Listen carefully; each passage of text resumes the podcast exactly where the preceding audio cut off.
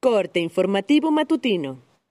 Esto es Mi Morelia Radio, el resumen preciso de los acontecimientos más relevantes con información del portal de noticias más grande de la región. Mi Morelia Radio. Bienvenidos. Este 28 de septiembre del 2020, estas son las noticias. La Fiscalía General del Estado obtuvo de un juez de control orden de aprehensión en contra de Diego Uric M. por su posible responsabilidad en el asesinato de Jessica González Villaseñor, además de que el gobierno del estado ofrecerá recompensa a quien proporcione datos sobre su ubicación y detención.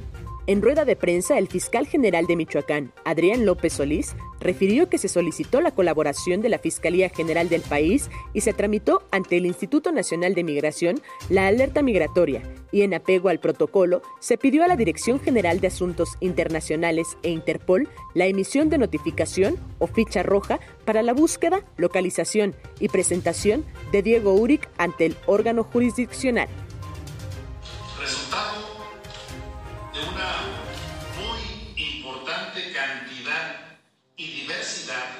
De actos de investigación, entre los que destacan investigaciones de campo, análisis de video, dictámenes de química, fotografía, medicina forense, dactiloscopía, planimetría y criminalística, entre otras, así como entrevistas practicadas a testigos, se logró establecer circunstancias de modo, tiempo y lugar conforme a las cuales se perpetró este lamentable crimen.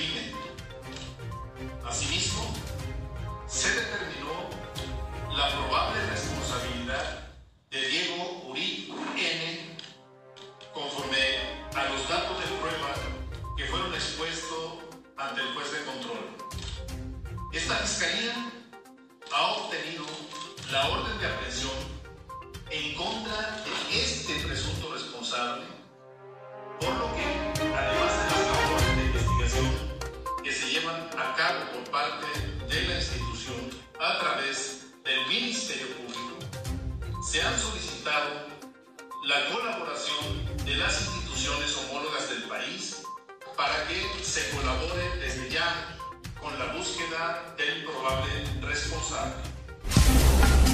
Con un reporte de 100.000 michoacanos que hasta la fecha ya solicitaron su inscripción al padrón del Instituto Nacional Electoral desde el extranjero, Michoacán es el estado de la República que potencialmente podría tener más votantes desde el exterior en las elecciones de gobernador que se llevarán a cabo el próximo 2021, declaró el vocal de Registro Federal de Elecciones de la Junta Local Ejecutiva del INE en el estado, Jaime Quintero Gómez.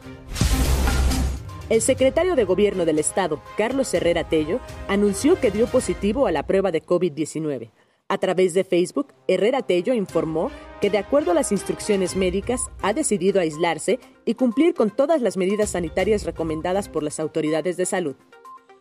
Como secretario de Gobierno es mi responsabilidad informarles que derivado de leves síntomas me realicé la prueba de COVID-19 y resultó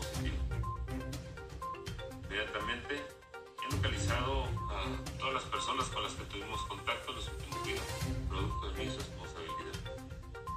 Están informados que deben mantenerse en cuarentena preventiva y estar alerta en cualquier sitio. Hemos tomado el 100% de las medidas de contención necesarias y así evitar la el bosque Lázaro Cárdenas, ubicado en el libramiento de Morelia, cerrará al público luego de que en días pasados recibieran reportes del avistamiento de un puma, informó Protección Civil y Bomberos de Morelia a través de su página de Facebook.